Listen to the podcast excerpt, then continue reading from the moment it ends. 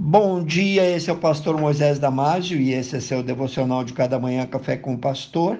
Hoje falando sobre o incrível caso do professor sem cérebro. Certa vez, um professor do ensino fundamental explicava à sua sala a teoria da evolução. Durante a explanação, ele perguntou a um dos seus alunos: Marcos, você vê aquela árvore lá fora? Sim, claro, professor. O professor voltou a perguntar: Vê a grama lá fora, Marcos? Sim, sem dúvida.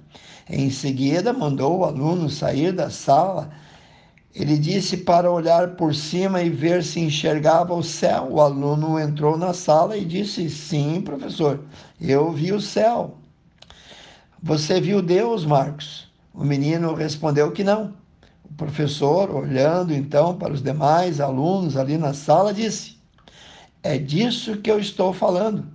Marcos não pode ver a Deus porque ele não está lá. Podemos concluir então que não existe Deus.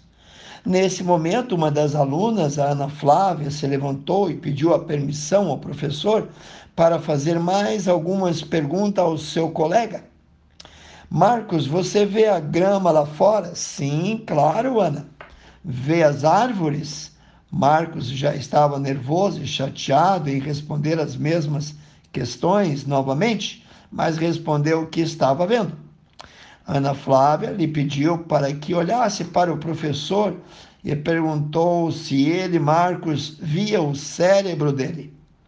Obviamente, Marcos respondeu que não Ana então dirigiu-se aos companheiros e disse: Colegas, de acordo com o que aprendemos hoje do nosso professor, concluímos que o professor não tem cérebro.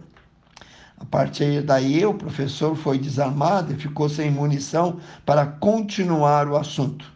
Agora, eu quero te dar dois pontos importantes para você considerar. Primeiro, ter cérebro significa também reconhecer que existe evidências científicas suficientes que apontam para a existência de um Criador.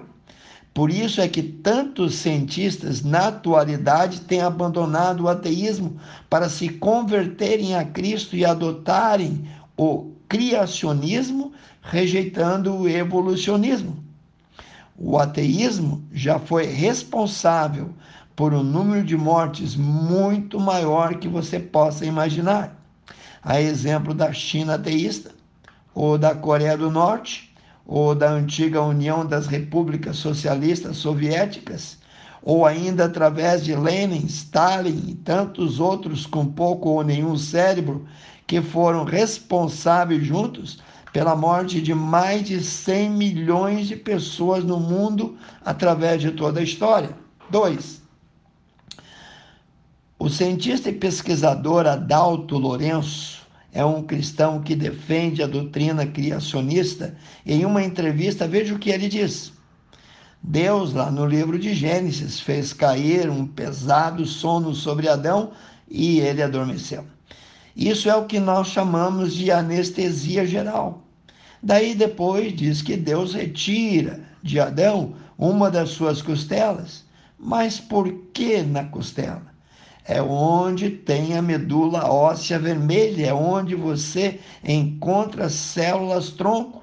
Se um médico da área vai fazer alguém, vai clonar alguém, é dali que ele vai retirar o material genético para a clonagem. O texto bíblico diz que Deus depois fecha o lugar com a carne. E é isso que nós chamamos de cirurgia plástica é o que a gente faz para não ter nenhum defeito. Daí diz que Deus transforma aquela costela numa mulher. E é isso que a ciência chama de engenharia genética e clonagem. Todas essas áreas que nós citamos são áreas da ciência. Agora, só porque Deus não usou um linguajar técnico significa que não é científico? Questionou Adalto Lourenço. Pense nisso. Que Deus te abençoe e peça para Deus colocar no teu coração mais fé porque sem fé é impossível agradar a Deus. Quero orar contigo, amantíssimo Deus e eterno Pai. Nós te agradecemos, Senhor, pelas informações contidas nesse devocional.